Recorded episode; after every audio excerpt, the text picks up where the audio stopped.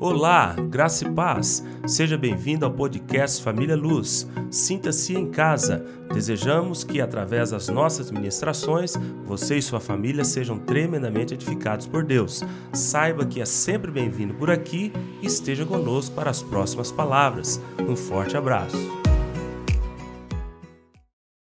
A graça e a paz do Senhor Jesus. Amém, igreja. Você que está em casa acompanhando pelas redes sociais, e não por isso, por ser uma rede social, nós temos uma gama muito maior agora de termos visitantes, pessoas que nos visitam no nosso YouTube, no nosso Facebook, no Instagram da, da Família Luz. Você tem a oportunidade hoje de acompanhar o culto ao Senhor, de ter louvado ao Senhor na sua casa, de ter adorado a esse Deus, a esse Senhor, porque Ele deu inteligência aos homens, para que hoje tivéssemos esse nível de tecnologia, que nós pudéssemos alcançar lugares antes nunca imaginados, né? Então, você na sua casa, eu queria te estimular, meu irmão e minha irmã, você que nos visita que o seu vizinho ouça que você está cultuando a Deus. Comece a agradecer a Deus por toda a sabedoria, por todo o conhecimento, por nos ter criado, por ter feito o homem com toda a sua capacidade, com todo esse conhecimento de podermos hoje, numa situação de limitação de espaço, de, de circulação, nós podemos hoje pregar o Evangelho e ele atravessar o oceano, porque o nosso Deus é poderoso. O Senhor conhece o ontem, o hoje e ele vai e ele sabe do amanhã. Ele é o mesmo ontem, hoje, eternamente. O seu poder flui por toda a história da humanidade. O Senhor é eterno, ele não tem início nem fim. Por isso, os seus planos são eternos, o seu poder é, é magnificante, ele é poderoso para fazer isso que nós estamos fazendo, pregando o Evangelho, usando as redes sociais, alcançando corações em lugares onde nós nunca imaginávamos alcançar. Nós vamos chegar nas casas, nós vamos chegar nos corações, aqueles que estão opressos, estão com medo em casa, hoje recebem o bálsamo do Senhor para trazer paz para o seu coração. Nós podemos hoje, aqui reunidos, um grupo pequeno de pessoas, mas sabemos que o céu é o limite. Há um universo de pessoas fora desse ambiente que está acompanhando, você, meu irmão e minha irmã, que está aqui toda semana e agora está em casa acompanhando. Não por isso você vai adorar a Deus aí na sua casa e que os seus vizinhos ouçam e que nós possamos ver os testemunhos depois de toda a gritaria na sua casa, louvando, agradecendo e engrandecendo o nome do Senhor Jesus. Por isso, tem um período, um minuto de adoração, de agradecimento, de louvor. Abra sua boca, estenda os seus braços, agradeça a Deus porque hoje a palavra chega na sua casa da mesma maneira como se você estivesse aqui presente, a mesma palavra, com a mesma unção, com o mesmo conhecimento, da mesma forma ela chega na sua casa. E antes de tudo, eu queria começar com 2 Timóteo, capítulo 2, versículos 8 e 9. Olha o que o apóstolo Paulo diz a Timóteo: Lembra-te de Jesus Cristo, ressuscitado de entre os mortos, descendente de Davi, segundo o meu evangelho pelo qual estou sofrendo até algemas, como malfeitor. Contudo, a palavra de Deus não está algemada. Nós temos a convicção de que não há barreiras à palavra de Deus. Não há pandemia, não há epidemia, não há situação nesta terra que impeça o fluir e o mover da palavra de Deus. Ninguém segura a palavra de Deus, ninguém a aprisiona. Por isso nós estamos aqui confiantes de que você, onde você está, está recebendo a visitação do Espírito Santo para receber a ministração e ser ali consolado, fortalecido, encorajado nesse tempo de dificuldade.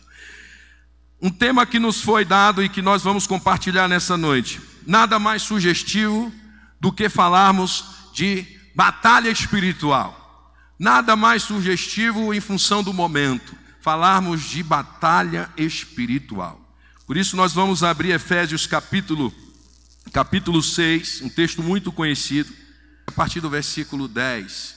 Olha o que ele diz: Quanto ao mais, sede fortalecidos no Senhor e na força do seu poder, revestivos de toda a armadura de Deus, para poderdes ficar firmes contra as ciladas do diabo porque a nossa luta não é contra o sangue e a carne, e sim contra os principados e potestades, contra os dominadores deste mundo tenebroso, contra as forças espirituais do mal nas regiões celestes. Versículo 13: Portanto, tomai toda a armadura de Deus, para que possais resistir no dia mau, e depois de terdes vencido tudo, permanecer inabaláveis. Senhor, em nome de Jesus, nós te damos graças pela tua palavra e que ela venha de encontro a cada uma das nossas necessidades. Use as ondas da internet para alcançar as casas e os corações. Meu Deus, levando consolo, fortalecimento, encorajamento e revelação de Jesus Cristo, o personagem principal de todos os nossos cultos e de toda a nossa adoração. Em nome do Senhor Jesus. Amém? A quem ignore a existência de um adversário sobrenatural. Há quem ignore a existência de um inimigo que se levanta contra a igreja. Há quem ignore as, e, e, justifique os problemas que surgem na sua vida, as situações que surgem no mundo e atribuam isso a uma explicação é, física, natural, terrena, técnica e racional.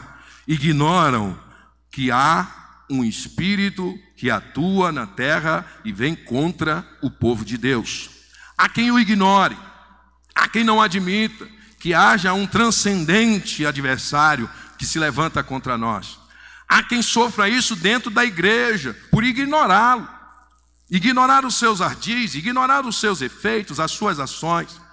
Mas o apóstolo Paulo nos mostra em, em, Efésios capítulo 6, do versículo 10 ao 13, ele usa algumas palavras interessantes. Ele usa, vamos lá, ele usa aqui no versículo 10, de sermos fortalecidos na força do poder de Deus, de revestirmos armadura, quem usa armadura é um guerreiro, né?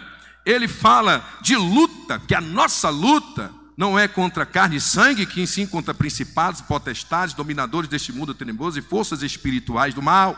Ele fala de luta, ele fala de resistir, né? de resistirmos o dia mal, de resistirmos às astutas ciladas do diabo. Ele fala de vencido, que vencido tudo, sermos inabaláveis.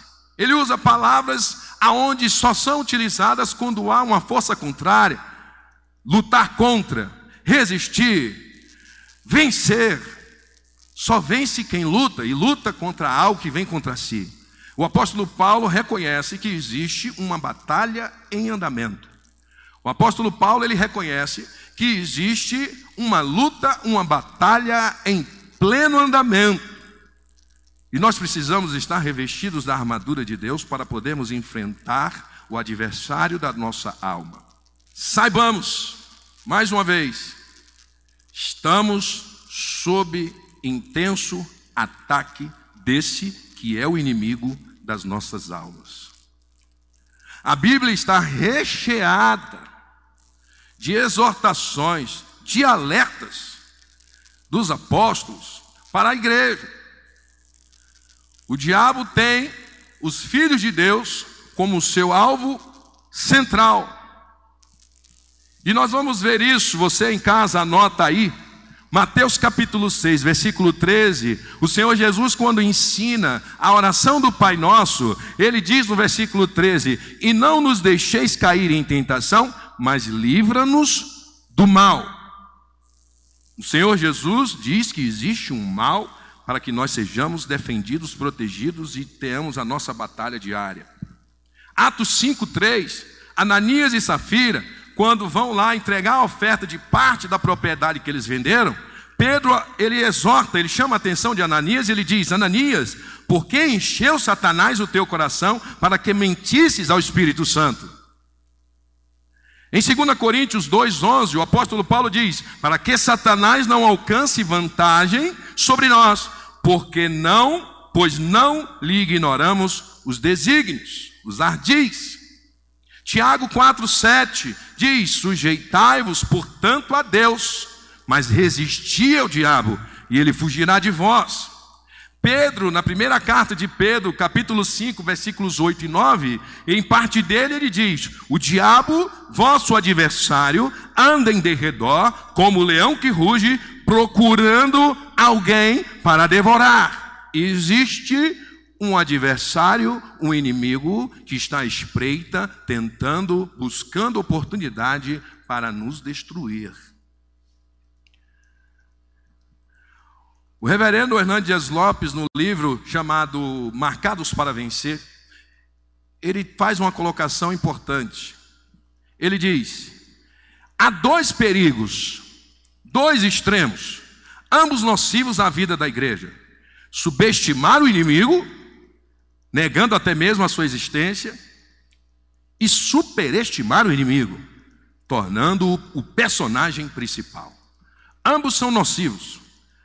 Ignorar as forças espirituais do mal, ou colocá-lo no centro do ministério e do culto, aquele que é o inimigo das nossas almas. Ele é o personagem principal. A esse, esses dois erros, nós podemos cometer. Não podemos ignorar a existência do diabo, mas também não podemos superestimá-lo, colocá-lo como personagem principal, praticamente cultuando a ele em todo o culto, em todo o decorrer daquela reunião. O personagem principal das nossas reuniões é o Senhor Jesus Cristo de Nazaré. E ele diz: aonde dois ou três estiverem reunidos no meu nome, ali eu estarei no meio deles. O Senhor Jesus está aqui e Ele está na sua casa, Ele está te visitando, porque no mesmo Espírito estamos congregados, reunidos, mesmo que seja pelas ondas da internet. Nós somos o corpo de Cristo reunidos em torno do Seu nome. Por isso, Ele é o personagem principal de toda a nossa pregação e do nosso culto. Esse erro nós não podemos cometer. Subestimar, subestimar o inimigo e superestimá-lo nas nossas tratativas. Quais são os personagens dessa batalha? Nós temos, a palavra do Senhor diz em Colossenses 1,13 que Ele nos resgatou do império das trevas e nos transportou para o reino do Filho do seu amor. A partir do momento em que nós somos resgatados do império de Satanás e levados, transportados para o reino do Filho de Deus, no reino de Deus, nós agora somos frontais adversários desse que é o inimigo da igreja. Portanto, existe o Senhor Jesus e os seus exércitos, dentre eles os anjos e nós, filhos de Deus, armado, amados e armados. Diz a palavra do Senhor que as armas da nossa milícia não são carnais, mas poderosas em Deus. E existe um lado adversário, que é Satanás e seus demônios. Mais precisamente, a terça parte dos anjos que foram originários, terça parte, um terço deles, compõe o exército de Satanás. Mas da mesma maneira que terça parte dos anjos compõe o exército de Satanás, dois terços compõem o exército de Deus. Por isso que Eliseu, ao orar, e o seu moço Geazi olha em volta, tinha um exército muito maior do que o exército do inimigo, porque os anjos de Deus, para cada demônio, há dois anjos do Senhor. E nós somos os alvos, tanto dos ataques do diabo, quanto da proteção do exército de Deus. Qual lado, qual flanco neste exército é o mais vulnerável? O Senhor Jesus os seus anjos ou nós? Nós somos o flanco vulnerável, vulnerável desse exército de Deus. E o diabo sabe disso, porque na composição de forças, no confronto de forças, o Senhor não está numa queda de braço com Satanás. Batalha espiritual não quer dizer que Deus esteja travando uma guerra contra Satanás. Uma hora Satanás vence, uma hora Deus perde. Uma hora Satanás vence, uma hora Deus perde. Uma hora Deus consegue dobrar o braço de Satanás. Não, senhor. O Deus que nós servimos, ele é onipotente. Dele procede todo o poder e toda a autoridade. Por isso, o flanco vulnerável somos nós, porque nós temos debilidades e que Satanás o sabe muito bem. Como todo oponente, como todo adversário, ele avalia, ele analisa o flanco vulnerável, a brecha para ele poder agir. Por isso nós precisamos urgentemente nos alinharmos a esse exército, prontos, com as armas em punho, com a brecha fechada, para que esse exército continue atuando nesta terra, sem que Satanás venha trazer confusão, embaraço, destruição no meio da igreja. Nós precisamos estar nessa batalha, entrar com firmeza e com a convicção de que o todo soberano é em nosso favor. Esse é o primeiro passo.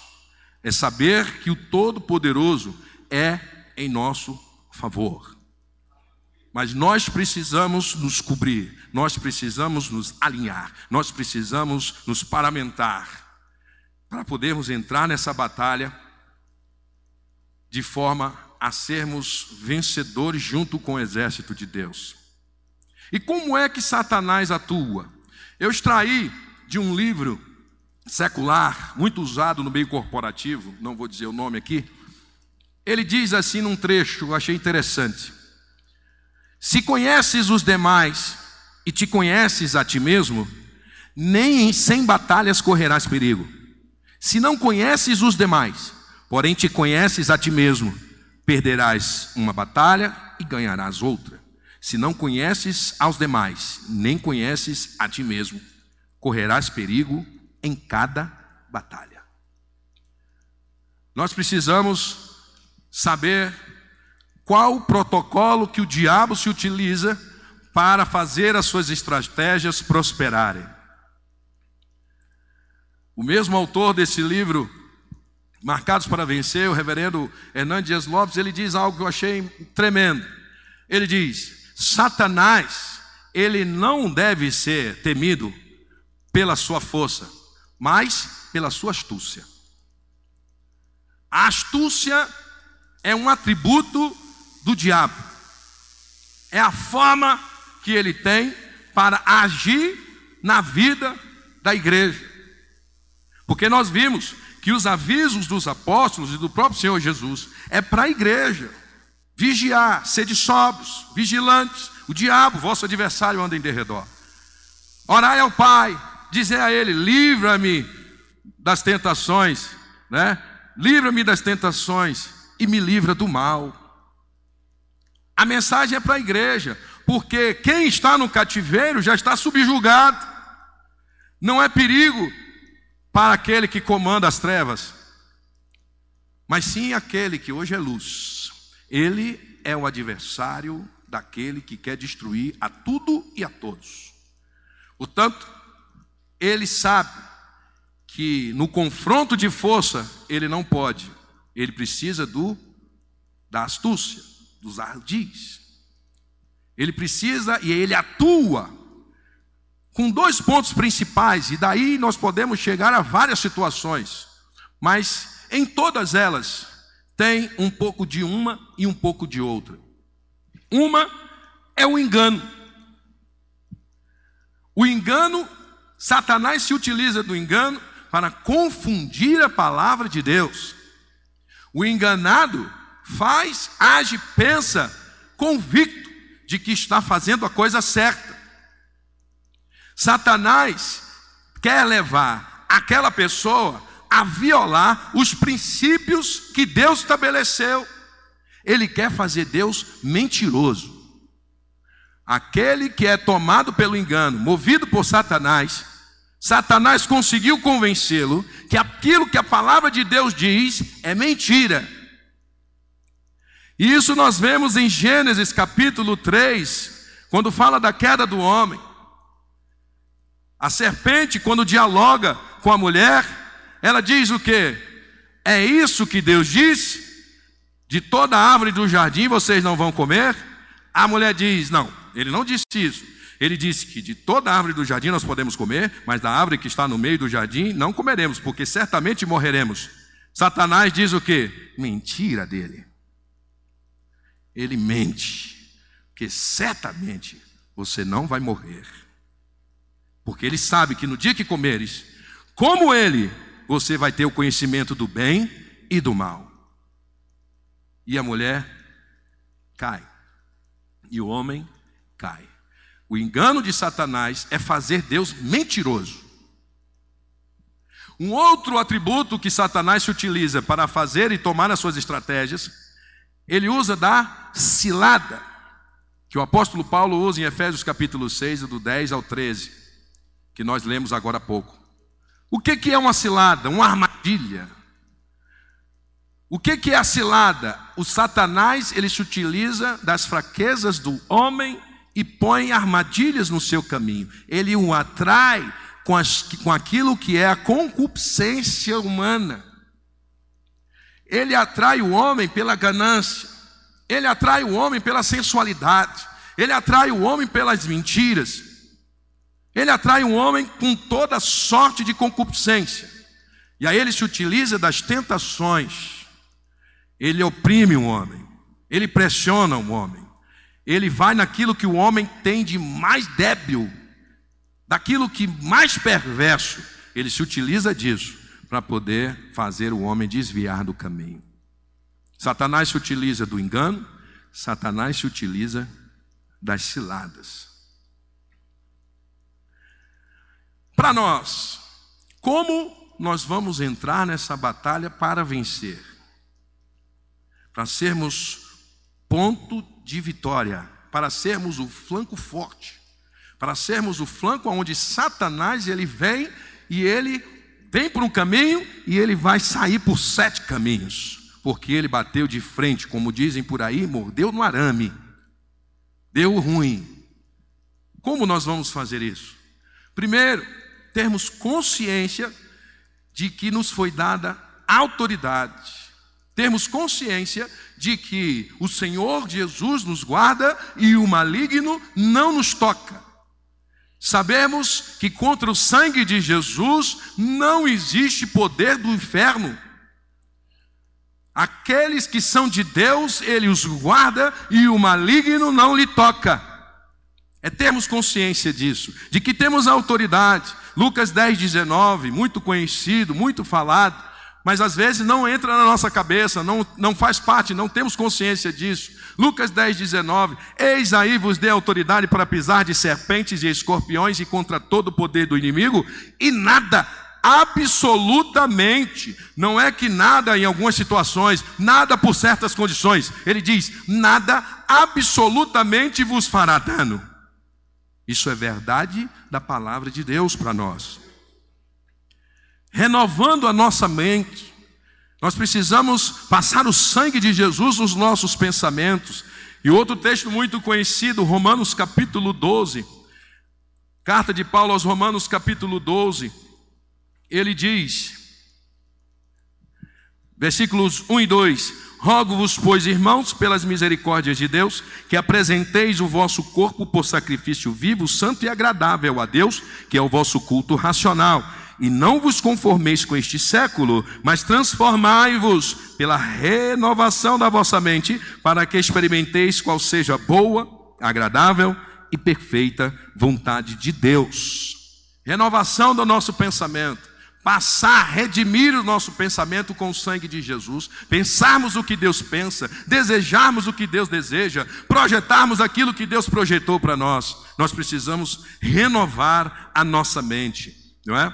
Resistindo firme na fé. O apóstolo Pedro, olha o que ele diz também, 1 Pedro 5,3, ele diz que nós precisamos resistir firmes na fé. Quando ele nos alerta sobre o diabo, que é o nosso adversário que anda em derredor, ele diz, versículo 8: Sede sóbrios e vigilantes, o diabo, vosso adversário, anda em derredor como leão, que ruge procurando alguém para devorar resisti-lhe firmes na fé, certos de que sofrimentos iguais aos vossos estão cumprindo, se cumprindo na vossa irmandade espalhada pelo mundo. Resistir firme na fé. E aí eu volto lá em Efésios capítulo 6, versículo 13, que ele diz: E depois de ter vencido tudo, permanecerdes inabaláveis o diabo, quando ele ataca, ele não tem o propósito de, exemplo, colocar alguém enfermo. Ele não faz isso na enfermidade em si mesma, não para rir de nós, não para deitar e rolar e rir do sucesso do seu ardil, da sua seta, do seu dardo, da enfermidade que ele colocou sobre a pessoa. Porque ele sabe, diz a palavra em Tiago, que Satanás crê em Deus e treme. Satanás sabe que Deus cura. Satanás sabe que basta a mão soberana de Deus agir, cura. Ele sabe disso. Mas o que é que ele espera? Abalar a nossa fé no Senhor Jesus. O que ele espera do acometido pelaquela enfermidade é que, ao se ver naquela situação, cobre a Deus. Eu sou fiel, eu sou dizimista, eu sou servo, eu sou obreiro, oro todos os dias, jejuo uma vez por semana, e, e me vem uma enfermidade como essa, que me corrói os ossos, o que Satanás espera é que a nossa fé seja abalada, a nossa confiança em Deus, o nosso serviço a Deus, a nossa adoração ao Senhor Jesus. Ele espera que no final de tudo nós estejamos longe de Deus. Mas o apóstolo Paulo diz: depois de ter desvencido tudo, permanecer inabalável ainda que carcomido no leito de UTI, tomado por essa epidemia, seja qual for a enfermidade, o que sai dos lábios dos filhos de Deus é dizer: Senhor, obrigado. O Senhor é grandioso, o Senhor é poderoso, o Senhor é o Deus que cura, ainda que eu morra no segundo seguinte. É ter lábios que louvam o Senhor, é ter lábios que agradeçam ao Senhor.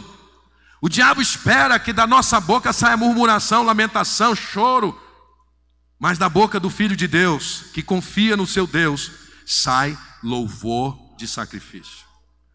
Da boca do filho de Deus, reconhece que esse Deus é o Deus que cura, ainda que ele passe dessa para melhor no minuto seguinte.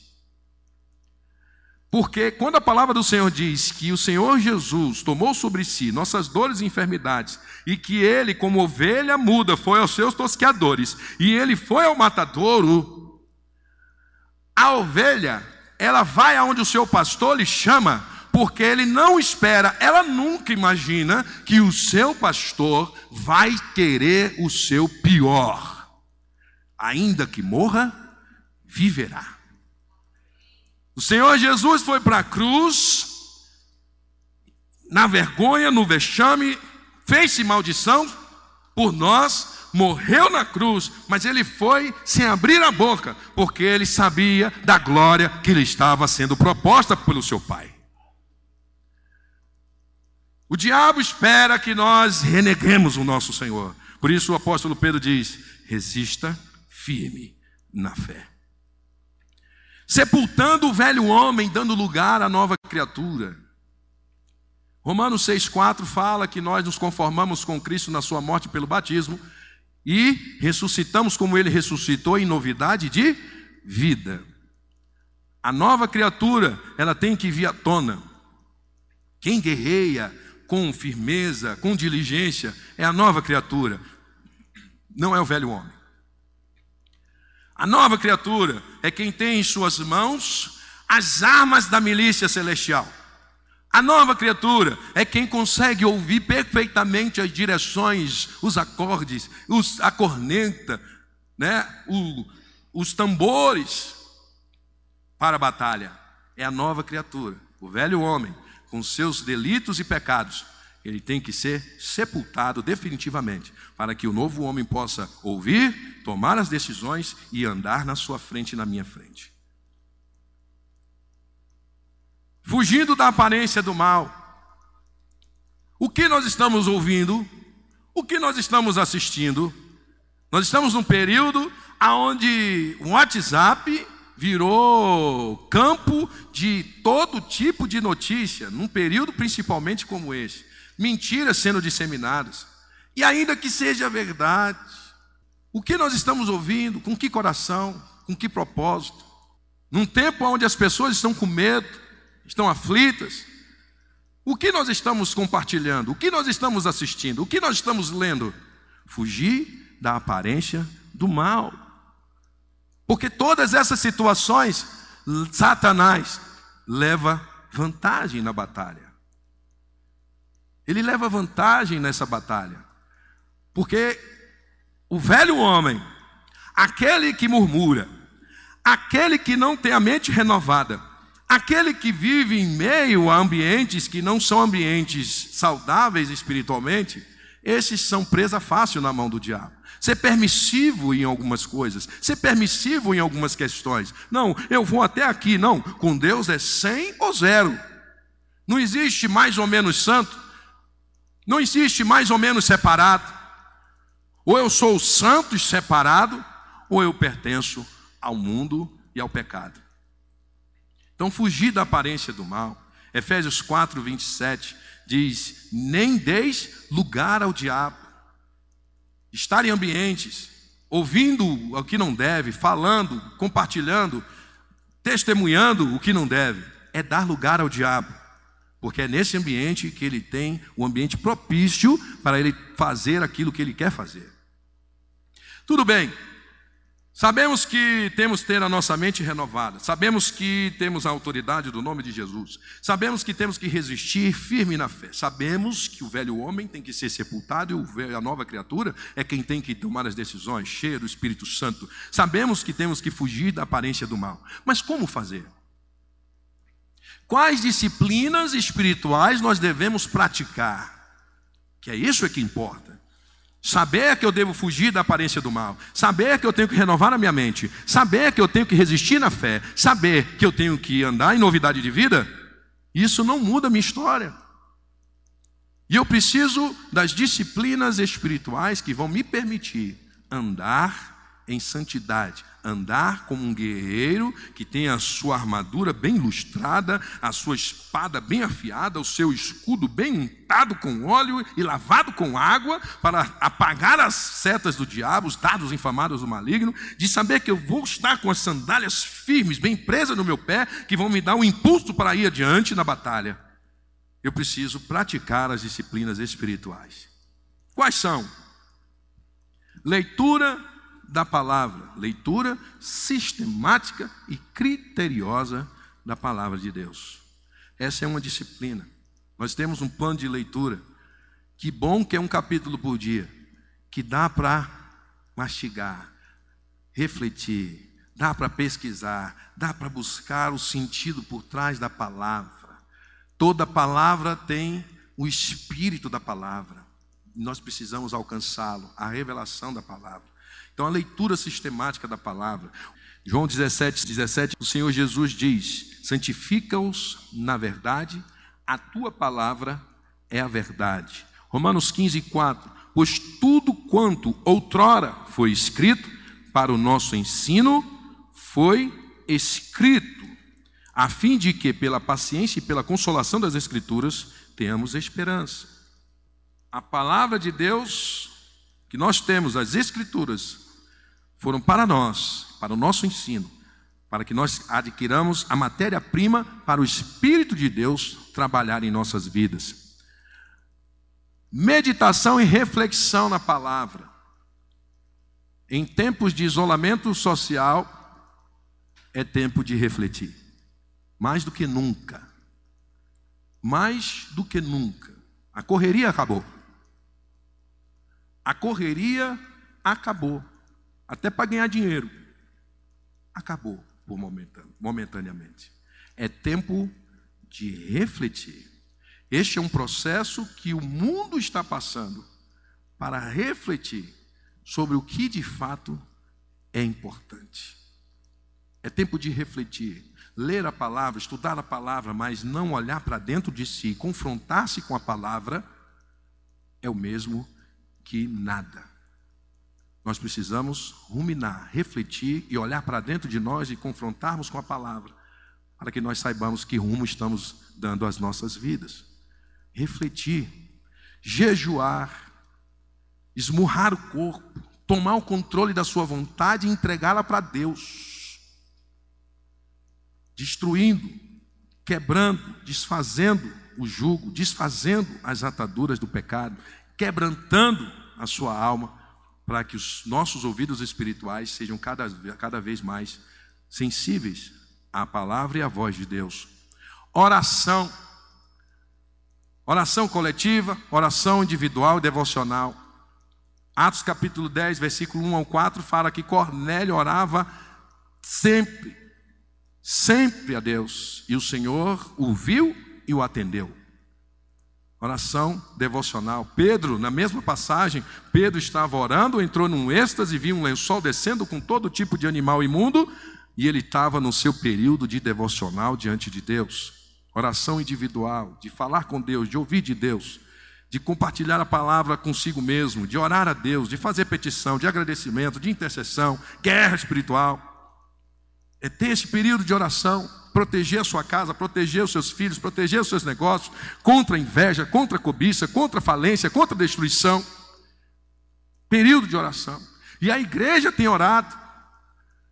Nós temos, horas, temos e vamos voltar a ter as orações das seis da manhã, na segunda-feira, antes de tudo. Temos a oração da, e vamos voltar depois de passar desse período de pandemia, de isolamento social, nós temos a oração do meio-dia uma da tarde na quarta-feira, ele é o pão. Nós temos a oração das 20 às 21 horas na sexta-feira, está consumado. Nós temos a oração das 8 às 9 da manhã no sábado, que é tapando as brechas. E nós temos após o culto de celebração no domingo, o tem mais a oração de em torno de 25 minutos que nós fazemos todo culto, após o culto, nós fazemos aqui como igreja, orar coletivamente. Pedro foi preso e depois ó, diz a palavra que Pedro estava guardado, mas havia oração incessante por parte da, da igreja em favor dele. Deus enviou anjos e libertou Pedro do, do, da prisão a igreja reunida. O Espírito Santo veio, não foi porque as pessoas estavam fazendo churrasco, o Espírito Santo veio, não foi porque as pessoas estavam ali conversando sobre futebol, estavam reunidas 120 pessoas orando no cenáculo e aquele lugar foi cheio da presença de Deus, descendo línguas como de fogo e todos proclamavam as grandezas de Deus. Oração. Oração na vida da igreja. Mais do que nunca agora oração pela humanidade. Eu fico imaginando os que estão nas ruas, viciados em drogas, que não têm a racionalidade perfeita, que não têm como se guardar, porque eles nem raciocinam, como se aciar. Só a misericórdia de Deus. E a igreja estendendo as mãos, como Moisés naquele monte, estendendo para que o Senhor guarde cada um deles. Leitura da palavra, vida de oração, congregar. O que é que nós estamos fazendo aqui? Congregando, ainda que pelas ondas das redes sociais estamos congregados. Porque congregar está presente, mas não só presente, ativos, mas não só ativos, no mesmo espírito. Ouvindo a mesma palavra, ouvindo o mesmo espírito. A igreja do Senhor Jesus Cristo é um corpo invisível que está em todo o planeta. Não é porque não estamos aqui presentes fisicamente, mas todos estão em casa no mesmo espírito, unidos na mesma revelação e no mesmo conhecimento, ativos, engajados, envolvidos, congregados. E a palavra do Senhor diz que isso deve ser feito tanto mais quanto o dia do Senhor se aproxima e os sinais estão cada vez mais claros que esse dia está chegando. E quanto mais esse dia se aproxima, mais congregados devemos estar. E para fechar, como eu disse no início, há o personagem principal dessa reunião. É o Senhor Jesus Cristo. Falamos das ciladas, dos enganos, falamos dos ardis, do Satanás, falamos que há uma batalha, que há um adversário da nossa alma que vem contra o povo de Deus. Mas a suma é: creia no Senhor Jesus Cristo e será salvo tu e a tua casa. Essa é a verdade. E mais do que isso, nós fazemos parte do exército vencedor. Porque o nosso adversário, Satanás, foi devidamente derrotado na cruz do Calvário. Nós enfrentamos um inimigo derrotado. A certidão de derrota já lhe foi dada. A certidão já lhe foi entregue ele é vencido pelo Senhor Jesus Cristo. Nós somos do exército vencedor. E Colossenses capítulo 2, nós vamos encerrar com três passagens.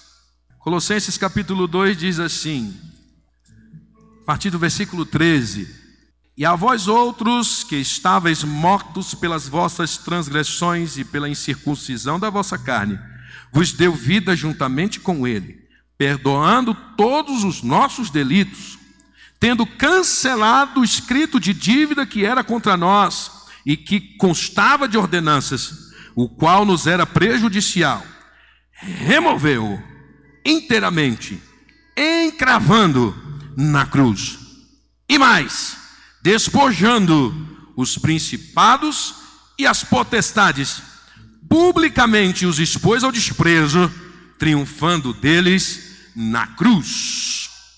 A vitória já foi alcançada, a batalha diária nós vamos travar, mas sabendo que o nosso adversário já é julgado, condenado e derrotado pelo Senhor Jesus na cruz do Calvário.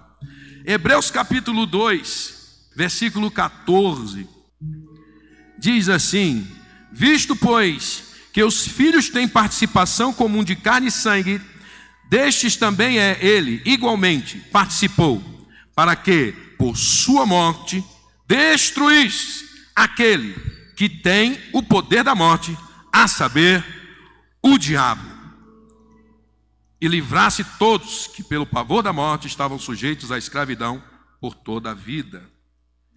E Efésios capítulo 2, do 4 em diante. Diz assim: Mas Deus, sendo rico em misericórdia, por causa do grande amor com que nos amou, e estando nós mortos em nossos delitos, nos deu vida juntamente com Cristo. Pela graça sois salvos, e juntamente com Ele nos ressuscitou e nos fez assentar nos lugares celestiais em Cristo Jesus. Nós somos parte do exército vencedor. O adversário da nossa alma, aquele que vem contra, vem contra nós, ele já está derrotado.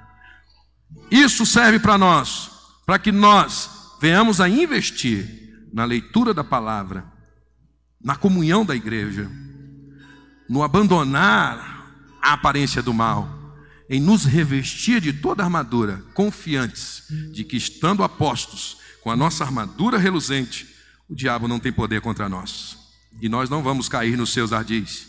Por isso, meu irmão e minha irmã, aonde você estiver, comece a agradecer a esse Deus a esse Senhor, porque Ele te paramentou, Ele te instrumentalizou, Ele já venceu, agora Ele quer de você e de mim postura, quer de você e de mim diligência, quer de você e de mim santificação, quer de você e de mim a posição correta, porque nós, dos pés do Senhor Jesus, cujo corpo somos nós, está todo principado, toda potestade, todo poder que se possa referir na face da terra, e nós somos vencedores, mais vencedores em Cristo Jesus, nosso Senhor. Se alegre aí na sua casa, sabendo que o Senhor Jesus, Ele nos deu vida e vida em abundância. Ele nos encheu de paz e de graça. Nós podemos tomar posse disso nessa noite. E nós vamos vencer essa batalha, toda essa situação que está sendo acontecida aí no mundo inteiro. Nós vamos passar e chegar do outro lado da margem, todos, indistintamente, todos, nenhum fica para trás, porque todos estarão debaixo da nuvem, todos estarão guiados pela coluna de fogo, porque o Senhor é fiel, generoso e cuida de cada um de nós. Pai, nós te damos graças, porque sabemos que temos uma batalha a ser travada, nós temos consciência disso, mas sabemos que as armas da nossa milícia não são carnais, mas poderosas em Deus. O Senhor nos deu do seu espírito, o espírito de poder, o espírito de conhecimento, o espírito da verdade. O Senhor nos deu a força de um guerreiro, o Senhor habilitou as nossas mãos para a batalha, os nossos pés bem firmados, podemos avançar contra o inimigo que vem contra nós. Ele vem por um caminho, mas bate em retirada por sete caminhos. Todo mal que acomete as famílias cai por terra nesta noite, porque cada família que tem lugar nesta casa, e você que nos visita pela rede social, você vai estar na presença de Deus neste momento e Ele vai nos dar força, virtude e vigor para enfrentar as nossas lutas e já saímos vencedores porque Jesus venceu por nós. Te louvamos, Senhor, te agradecemos, te bendizemos, te louvamos e cremos que essa palavra encontra lugar no coração de cada um daqueles que nos ouvem. Meu Deus, a tua palavra não está aprisionada, mas ela faz aquilo que lhe apraz. Ela não volta para o Senhor vazia em nome de Jesus. A graça e a paz do Senhor Jesus